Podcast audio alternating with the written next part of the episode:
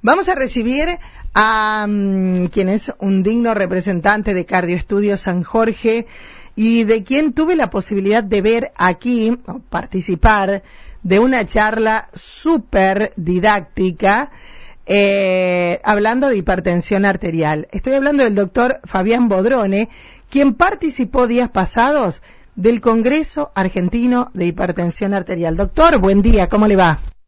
Hola Moni, buenos días para vos y para toda tu, audiencia. ¿Cómo estás? Pero muy bien, muy bien. Y qué bueno esto. Fue acá hace algunos años. Era un día de mucho frío. Me parece que era un 20 de julio, Día del Amigo, eh, que vino y, esa charla sobre hipertensión y, y, otros temas fue muy, pero muy buena en Casa del Bicentenario. Pero quiero que me cuente esto, su participación en el Congreso Argentino de Hipertensión Arterial. Sí, mira, eh, bueno, eh, por un lado estamos contentos los médicos porque se volvió a, la, a los congresos presenciales, ¿no? Después de tanta virtualidad, virtualidad, virtualidad, ¿viste?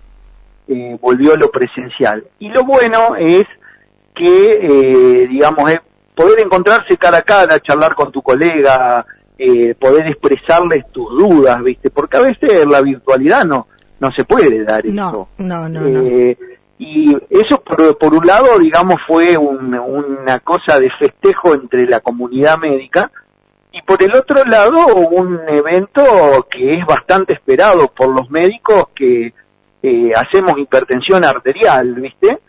Entonces, ¿por qué? Porque en ese lugar eh, o en ese evento, digamos, uno va a eh, a ver qué hay de nuevo, qué hay para renovar, qué hay para, para, para hacer distinto y sobre todo uno se evalúa para ver si va, si está haciendo bien las cosas o la está haciendo mal. Además, imagino que la ciencia va avanzando, va avanzando, van eh, sobre prueba error, prueba error, se va eh, informando porque ah, eh, en todo tipo de, enfermedades. El huevo no sirve para tal, pero ahora sí. Y imagino que acá también hay cosas que se van eh, nutriendo ustedes, los profesionales, como para después poder aplicarlo en los pacientes.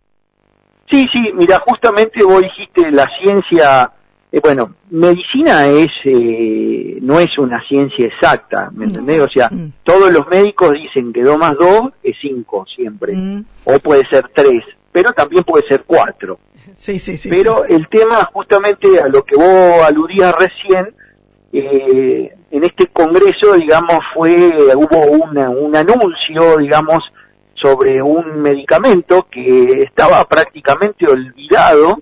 Y bueno, viste, a alguien se le ocurrió empezar a investigar y todo eso, y bueno, y vuelve a surgir un diurético asociado a un antihipertensivo, que ese diurético era, viste, no, este no lo ya usamos. ya pasó de eh, moda. Ya está, ya pasó de moda. Bueno, ahora es, el, es la medicación que vuelve y, y se vuelve a usar. Yo creo que las medicaciones también por ahí, no todas, pero son como la moda, ¿viste? La moda, vos decís, bueno, hoy uso los pantalones Oxford, mañana uso los chupines y después, y bueno, yo creo que en medicina también es así. Además, además, si uno enciende la tele, es una farmacia ambulante, porque por allí la gente consume lo que tiene más publicidad, lo que los laboratorios quieren que uno consuma. Te dicen, te duele el estómago, no sé qué, para todo es la misma. Eh, hay que tener en cuenta que no todos los organismos son iguales.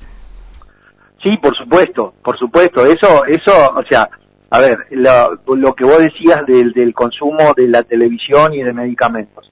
Hay que tener en cuenta que esos medicamentos son de venta libre, no son medicamentos que necesiten receta. Claro. Pero en lo que vos decís, o sea, ningún organismo es igual a otro. Nada, por ese, porque si no, yo a veces les explico a los pacientes de que sino habría un medicamento para todos. O sea, habría un medicamento solo para la hipertensión, uno para, para la gastritis, uno solo para... Colesterol, diabetes. Claro, exactamente. Entonces, eh, cada, eh, por eso eh, hacer medicina es es una ciencia y es una alquimia a veces, porque puedo combinar esto con aquello y a él no le puedo dar esto porque es asmático y a él no le puedo dar esto porque le da dolor muscular. Entonces vos tenés que ir viendo y adaptando cada tratamiento a cada paciente.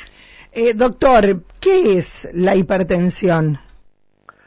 Bueno, mira, eh, la hipertensión arterial es, eh, es eh, tener registros de presión arterial elevados en tres o más oportunidades por encima de 140-90. O sea, cuando eh, nos tomamos la presión, nos tiene que llamar la atención que te dicen, ah, mira, tenés 14-9, vamos a hablarlo en lo que manejamos diariamente.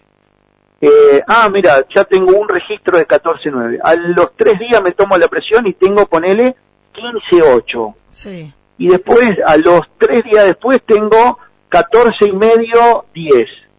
Bueno, ese paciente ya tiene el diagnóstico de hipertensión arterial. Bien, bien, bien. O sea, no tiene que tomarlo como algo normal que suba y baje la presión. No, lo que pasa es que la presión no es un número estable. Cuando nosotros dormimos, comúnmente hay pacientes que le baja la presión, pero hay otros que le sube la presión. No es un número que nosotros, digamos, nos levantamos, ah, ¿cuánto quisiera tener yo? 11.7, listo. Esa es la presión óptima del libro. Sí, sí, sí. ¿Me entendés? Pero, por ejemplo, si vamos a, en bicicleta, la presión normalmente tiene que subir. Exactamente. Si vamos caminando, la presión tiene que subir. Lo que pasa es que siempre las presiones hay que tomarlas en el paciente en condición de reposo. Claro. Sentado o acostado. Si vas a la, caja del supermercado va a ser 28.5. Ahí, ahí va a tener un poquito más de presión en estos momentos, sí, sí. O sea que eh, mientras hacemos actividad, nuestra presión arterial sube. Por supuesto, tiene que subir. Lo que pasa es que tiene que subir en una forma exponencial al trabajo o al ejercicio físico que uno está haciendo. Porque hay pacientes, por ejemplo, que vos eh, le haces, por ejemplo, una ergometría donde vos podés evaluarle la presión arterial y ves que con un mínimo esfuerzo hacen un, eh, una crisis hipertensiva. Entonces ese paciente está en riesgo. ¿Por qué? Porque es lo que le está pasando diariamente. O sea, cuando sube las escaleras, cuando anda en bicicleta o cuando levanta una caja o cuando empuja el auto, ponele, eh, le sube la presión en una forma desmedida. Entonces ese paciente hay que estudiarlo y hay que medicarlo. De acá, de todo lo que vamos a decir y decimos y estamos hablando, eh, sale que siempre hay que consultar al profesional. No quedarse con, y debe ser emotiva, ah, debe ser esto, uy, porque comí el chorizo. O, o sea, cuando algo no está bien, eh, hacer la consulta al profesional. ¿Da alguna señal la, la presión arterial alta? Mira, eh, la presión arterial alta, o sea, la normal alta, hablamos de 15, 8, hay, un, hay una creencia que dice, no, lo que pasa es que yo me doy cuenta porque me duele la cabeza. Bueno, es un mito. Mm, no es real. Eh, la presión arterial elevada no da síntomas, por eso le dicen el asesino silencioso. Claro. ¿Por qué? Porque va eh, generando en el organismo, en el corazón, cambios que después desembocan en una enfermedad peor. Y por el otro lado, eh, como con respecto a lo que vos decías, por ejemplo, eh, yo tengo presión emotiva. Bueno, eso es otro mito. Ah. La presión emotiva no existe. Lo que pasa que es un paciente que es hipertenso en potencia y que ciertas situaciones lo ponen en evidencia de que es un hipertenso. Pero no es que una emoción linda o fea le vaya a subir o bajar la presión. No, no, la, emoción linda o fea le va a subir la presión, pero ese paciente ya tiene una predisposición a tener una, una presión elevada. Perfecto. Por eso también hay que estudiarlo a ese paciente. Eh, doctor, ¿qué pasa? Justamente no hace mucho hablábamos de eso, pero en una oportunidad mi mamá que era hipertensa y que por allí un día presentó la presión muy baja, entonces cuando fue a consultar a su cardiólogo, yo le dije, hoy no tomó la pastilla. me dice, ¿cuándo te recibiste de doctora? Y tenía razón. Y le digo, porque la tenía baja. Y me dice, la pastilla se toma todos los días. ¿Se toma todos los días o no se toma todos los días si la presión se baja? No, no, la, pastilla, o sea, el medicamento hay que tomarlo todos los días. y a veces la presión está baja porque el medicamento está haciendo un efecto un poco aumentado o exagerado. Entonces lo que tiene que hacer es consultar a su médico y volver a adaptar la dosis del medicamento. Pero dejarla por completo. no hay que, no, no, no hay que dejarlo. ¿Por qué? Porque después suceden las crisis hipertensivas, o sea, porque eh, uno dice, no, pero yo cuando, porque esta es la consulta bastante eh, eh, frecuente, dice, no, yo me tomo la presión, si la tengo bien, no tomo la pastilla, si la tengo alta, tomo la pastilla. no. no, la pastilla hay que tomarla siempre. Lo que pasa es que tienen que eh, tienen que consultar a su médico, ya sea cardiólogo, clínico, porque los clínicos también están eh, interiorizados en la hipertensión arterial. Entonces el médico le va a adaptar la dosis mejor para que no tenga justamente esos picos y esos valles en, el, en la cifra de presión arterial. Eh, ¿Cuál es la relación de la hipertensión y el ejercicio? Mira, eh, es una muy buena pregunta.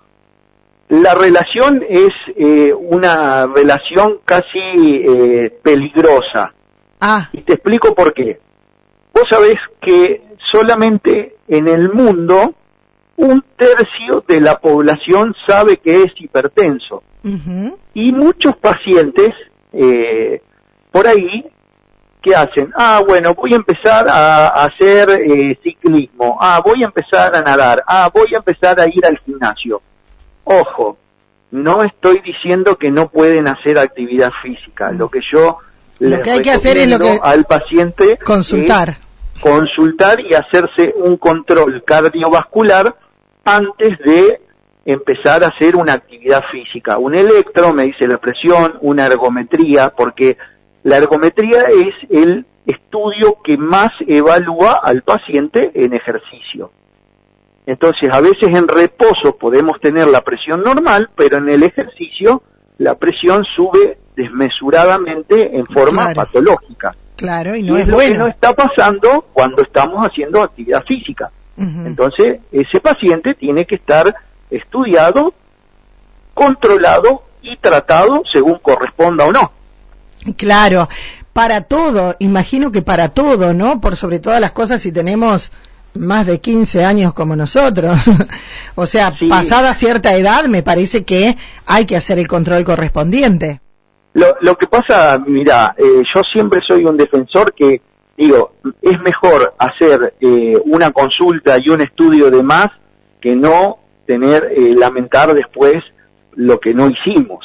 ¿no es cierto? Claro. Entonces, primero, o sea, consultar a su médico clínico para los análisis, porque, a ver, el colesterol, los triglicéridos tampoco duelen, pero tapan las arterias. Y la hipertensión tampoco duele, pero somos hipertensos. Y el problema, ¿qué es, cuál es el, eh, cuál es el, digamos, el, lo peor que nos puede pasar con la hipertensión? Hacer un ACV, Claro. O sea, que se reviente una arteria, ya sea en el cerebro o una enfermedad renal que tengamos así, y eso es catastrófico. Vos sabés que cuando se revienta una arteria en el cerebro se hace, se llama ACV hemorrágico y es el paciente realmente queda en un estado, eh, digamos, comatoso, disminuido, disminuido, después con todos los trastornos que le trae al propio paciente y a todo el entorno también, porque ese paciente cambia todo el entorno familiar. Exactamente, exactamente.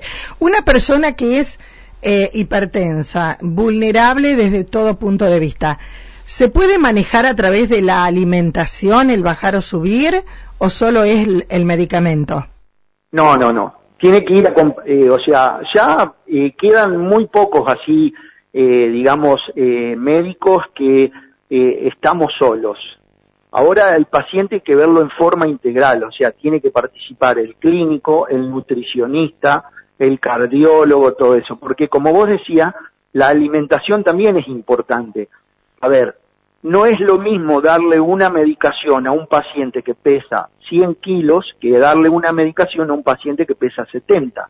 Porque esos 30 kilos de diferencia hacen una resistencia también ¿qué pasa? El de 100 kilos va a tener que tomar más miligramos que el de 70. Y la presión arterial también tiene que ver con el peso y la cantidad, por ejemplo, de sal que comamos, la cantidad de hidratos de carbono. Por eso las dietas tienen, eh, por eso acá entra en juego sí mucho el nutricionista, o sea, que nos dé una dieta equilibrada, balanceada, hiposódica. Eso acá lo remarco. El paciente hipertenso tiene que hacer una dieta baja en sodio, no sin sodio. No, no, baja. muchos dicen, no, yo no, no quiero hacerlo más porque no como sal. No, no, no es que no puede comer sal, tiene que comer una cantidad limitada de sal. Moderada, moderada. Exactamente. Además, lo que usted dice tiene razón. No es lo mismo el medicamento en una persona de 60, 70 kilos a una de 100 o más, porque la dosis va a ser más grande y porque va a afectar otros órganos seguramente, el estómago, acá, ya, la gastritis. Tanta medicación en una persona con sobrepeso también hace y provoca problemas. Sí, sí, por supuesto. O sea, no es, o sea, la mayoría de los pacientes hipertensos son muy pocos los pacientes que toman un solo medicamento para la presión. Comúnmente todos tienen tratamiento combinado. Y como vos decís, cuanto mayor resistencia, hablemos mayor resistencia, mayor peso, mayor número de miligramos de, la, de los medicamentos y capaz que mayor número, o sea, mayor cantidad de medicamentos tengamos que darle. Claro. Entonces, eso, viste, también. Y como consecuencia también trae eh, que tomar tres o cuatro o cinco pastillas también nos trae eh, la gastritis asociada, o sea, tenemos que darle otra pastilla más para proteger el estómago y después eh, con todos, o sea, con todos los problemas que traen, porque vos no te olvides que todos los medicamentos, o por lo menos la mayoría, también se depuran en el hígado. Claro. eh, tenemos ya otro, más allá de las lesiones que provoca la hipertensión, o sea, la lesión un hipertenso severo que mucho tiempo no estuvo controlado, siempre después hay que empezar a buscar en dónde hizo alguna mella la presión arterial, que puede ser cerebral, micro ACVs o algo de eso, el fondo de ojos, eh, las coronarias mismas o los riñones. Eso se llaman los órganos blancos. Entonces, el paciente va a ver los análisis y tiene una insuficiencia renal incipiente ah, lo mandás al oftalmólogo si tiene un problema aumentada la, los cruces arteriovenosos. Esas son todas consecuencias de la presión que en el momento no le van a doler al paciente, pero después a la larga le van a traer consecuencias. Bien, bien, bien. Eh, qué lindo que es hablar, ¿no? Y refrescar la memoria, de escuchar de un profesional lo que todos sabemos, este, y aquellos que de pronto eh, no tienen este problema, tratar de hacer las consultas para ver si está. Muchísimas gracias, doctor, por su tiempo. ¿eh? Siempre es un gusto hablar. Por favor, el agradecido soy yo y el poder llegar a, una audiencia. No eh, o sea, acá eh, yo soy un, un, efímero defensor de, de, digamos, de la prevención. O sea, hay que controlarse, tengan 18 años o tengan 108 años, hay que controlarse. Hay que ir a hacerse los controles, los análisis, un electro, adecuar al control así. Yo siempre digo que los hombres tenemos un gran defecto. Las mujeres vos, se hacen la mamografía, el Papa Nicolau, todo eso. Los hombres no lo queremos hacer. Y después sufrimos las consecuencias. Vivimos más las mujeres, nos cuidamos más se cuidan más, sí, pero tienen más enfermedades cardiovasculares las mujeres. ¿eh? ¡Epa! por culpa de los hombres, por culpa de los hombres. Eh, aunque vos no creas, tienen más enfermedades cardiovasculares las mujeres y son más difíciles a veces, las enfermedades cardiovasculares en las mujeres son más difíciles de tratar que en los hombres. Mm, ¿Por qué? Y tiene algo que ver un poco también los cambios hormonales y todo eso. Sí, sí, sí. Pero eh, sí, o sea, el, asunto es que los enfermos son enfermos, más allá del sexo, la raza, la edad, todo eso son enfermos y hay que tratarlos a todos. Como tal. Y entonces la prevención es importantísima, Mónica. Imagín, sí, es lo, mejor. Ya lo decía mi abuela, más vale prevenir que curar, decía. Exactamente. Eh. Este dicho es sigue en vigencia hasta el día de hoy. Sí, sí, sí. Eh, muchísimas gracias, doctor. Seguramente no, no es la última charla, porque a mí me gusta mucho hablar del tema de salud y sobre todo que la gente aplique todo lo que usted dijo, que haga la consulta correspondiente. ¿Está usted atendiendo hoy en Cardioestudio? Sí. Estoy, estoy hoy, mañana, el viernes a la mañana, el viernes a la tarde estoy en María Juana. Perfecto. Así que hay un montón de lugares donde me pueden encontrar. Gracias y que tenga buen día. A ustedes, muchas gracias por este espacio. Hasta luego. Ahí lo teníamos al doctor Fabián Bodrone desde Cardio Estudio San Jorge. Estuvo participando de este Congreso de Hipertensión a nivel nacional contándonos los detalles.